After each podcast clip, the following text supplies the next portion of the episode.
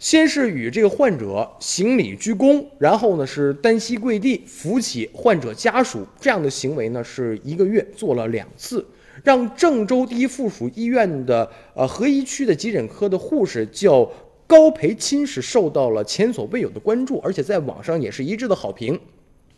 第一次是在三月十号，当时是上午十点五十分，他带着一个实习生去实习结束，那么要在这个实习生的这个证书上盖章的时候。啊，一个五六十岁的老人走了过来，问一下说新农合转院证明怎么开？于是呢，这个高培钦呢就详细给他讲解了，说明了这个过程以后，而且亲自给指了路。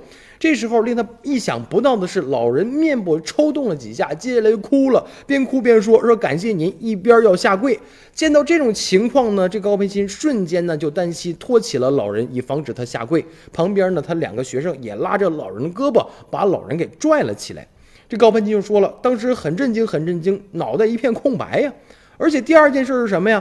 呃，他说我只做了我应该做的事儿啊。但是老人非常的激动。这个事儿是发生在两个多月以前，碰见一个类似的情况，是在一月十九号上午十一点五十分。